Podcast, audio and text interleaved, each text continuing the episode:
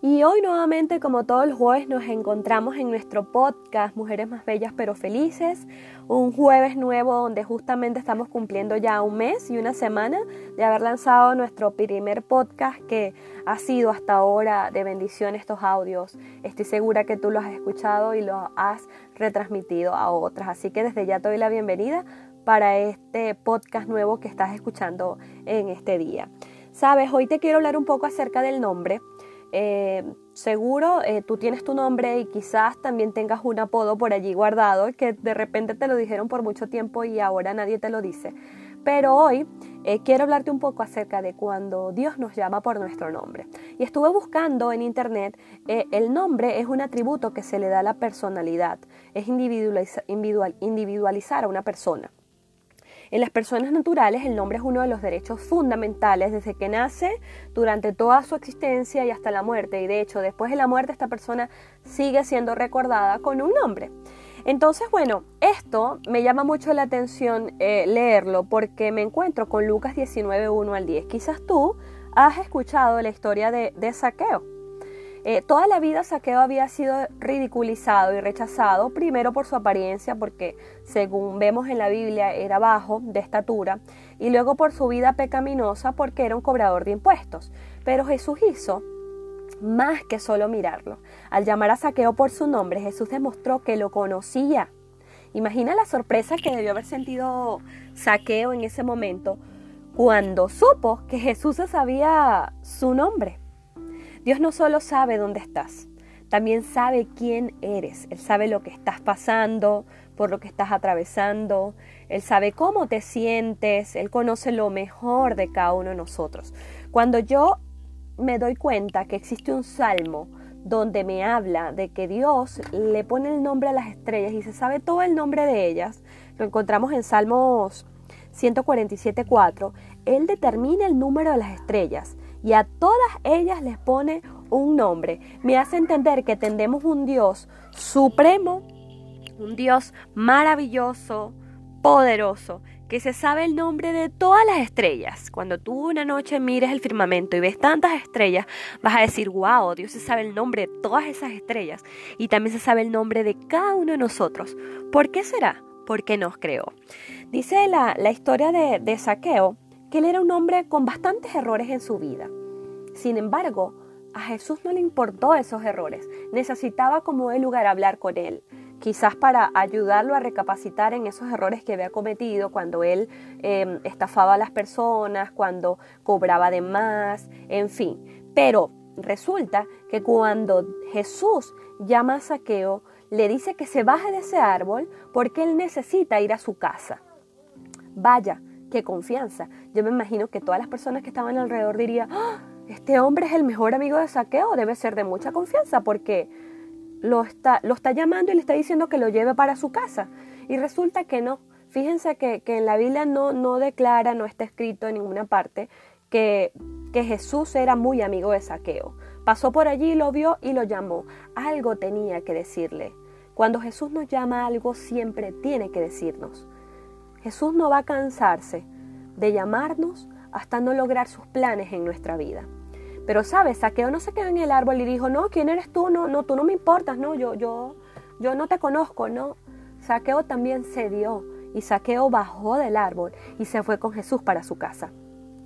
Sabes, yo estaba averiguando y es impresionante ver que el nombre de Saqueo significa hombre puro.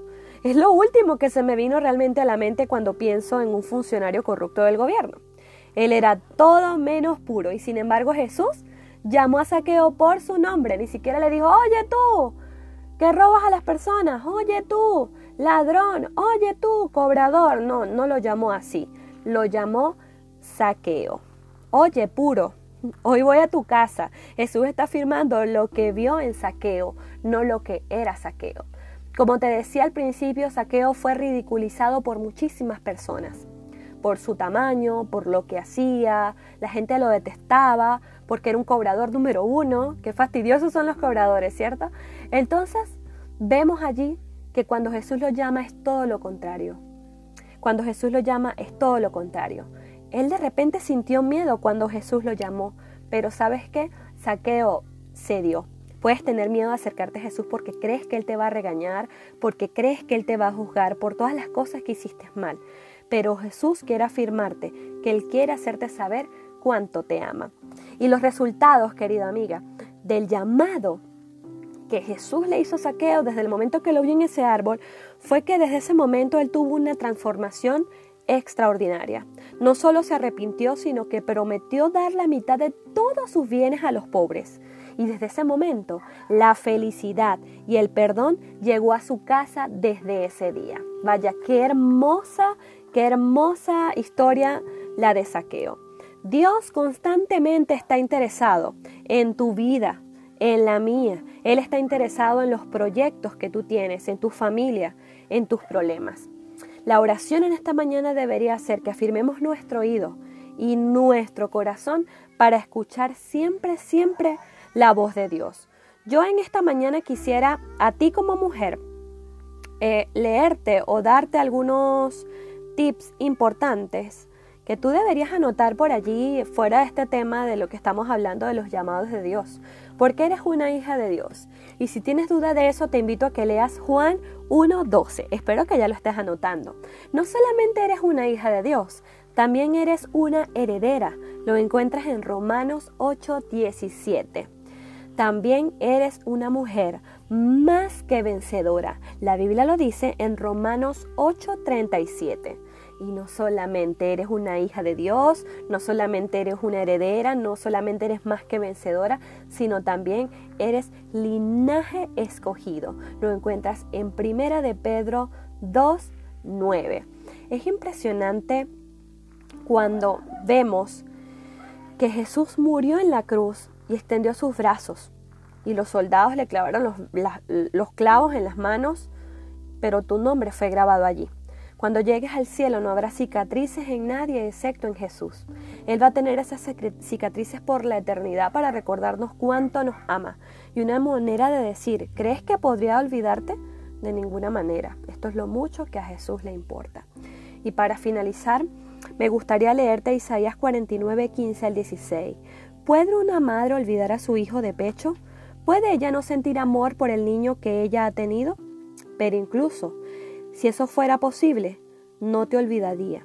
Mira, he escrito tu nombre en la palma de mi mano. Esta mañana, querida amiga, cuando toco el tema de que Dios nos llama por nuestro nombre es porque tenemos un Dios que nos conoce. Un Dios que de hecho nos conoce más que nuestros propios padres. Él sabe cuántos cabellos tienes, Él sabe cuántas deudas puedes tener, Él sabe cuántos problemas financieros estás teniendo en este momento, cuántas necesidades tiene tu vida a esta hora. Pero no se te olvide jamás que Él está allí constantemente llamándote. Te dice Luisa, te dice Silvia, te dice María. Todo está en que tú quieras aceptar el llamado de Dios y decirle, sí Dios, ¿sabes qué? Ven a mi vida, yo te abro mi corazón, yo deseo que todos los días me acompañes. Y así como Saqueo, desde ese momento que él dejó que Dios obrara en su vida, que Dios lo transformara, no hubo mayor felicidad y perdón que la que antes él había vivido. Cuando Jesús llama a las personas, cuando Dios llama a las personas, es únicamente para hacerlas felices. Jamás te va a llamar para juzgarte ni hacerte entristecer más de lo que estás. Él te llama para hacerte mucho más feliz y llenar tu corazón de constante paz y esperanza. Este es mi mensaje para ti esta mañana, querida amiga. Deseo que lo puedas compartir también con otra amiga y no te olvides nunca del Salmo 147.4.